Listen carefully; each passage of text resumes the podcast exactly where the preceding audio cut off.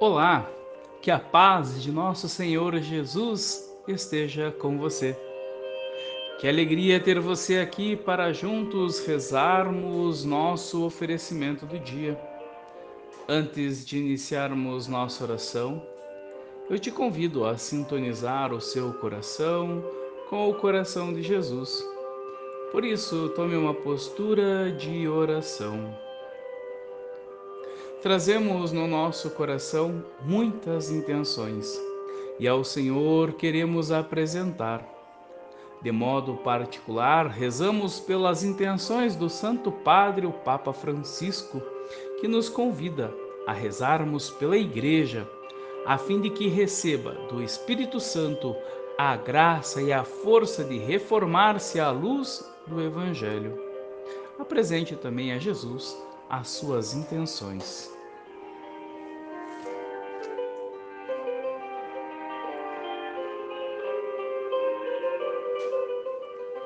Iniciemos a nossa oração em nome do Pai, do Filho e do Espírito Santo.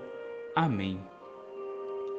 Deus, nosso Pai, eu te ofereço todo o dia de hoje, minhas orações e obras, meus pensamentos e palavras, minhas alegrias e sofrimentos, em reparação de nossas ofensas, em união com o coração de teu Filho Jesus que continua a oferecer-se a ti na Eucaristia pela salvação do mundo. Que o Espírito Santo que guiou a Jesus seja meu guia e meu amparo neste dia, para que eu possa ser testemunha do teu amor. Com Maria, Mãe de Jesus e da Igreja, rezo especialmente pelas intenções do Santo Padre para este mês. Assim nos conta o Evangelho. Naquele tempo, Jesus voltou a falar em parábolas aos sumos sacerdotes e aos anciãos do povo, dizendo: O reino dos céus é como a história do rei que preparou a festa de casamento do seu filho. Ele mandou os seus empregados para chamar os convidados para a festa, mas estes não quiseram vir. O rei mandou outros empregados, dizendo: Dizei aos convidados: já preparei o banquete, os bois e os animais cevados já foram abatidos e tudo está pronto. Vinde para a festa. Mas os convidados não deram a menor atenção. Um foi para o seu campo, outro para os seus negócios, outros agarraram os empregados, bateram neles e os mataram. O rei ficou indignado e mandou suas tropas para matar aqueles assassinos e incendiar a cidade deles.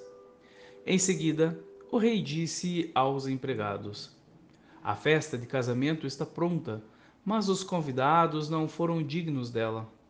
Portanto, ide até as encruzilhadas dos caminhos e convidai para a festa todos os que encontrardes.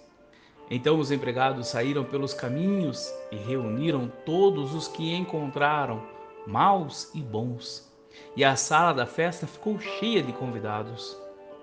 Quando o rei entrou para ver os convidados, observou ali um homem que não estava usando traje de festa e perguntou-lhe: Amigo, como entraste aqui sem o traje de festa?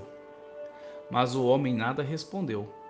Então o rei disse aos que serviam: Amarrai os pés e as mãos desse homem e jogai-o fora na escuridão. Ali haverá choro e ranger de dentes porque muitos são os chamados e pouco são os escolhidos.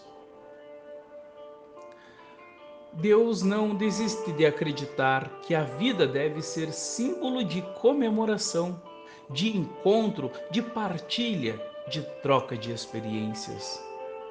E aqueles que no hoje da sua existência preferem o aparelho de TV, o iPhone, smartphone, o videogame. Estes correm o sério risco de serem substituídos pelo anfitrião da festa. Mas o que levaria Deus a nos substituir? Certamente para aprendermos que no jogo entre criatura e Criador, nós é que somos substituíveis. Ele não.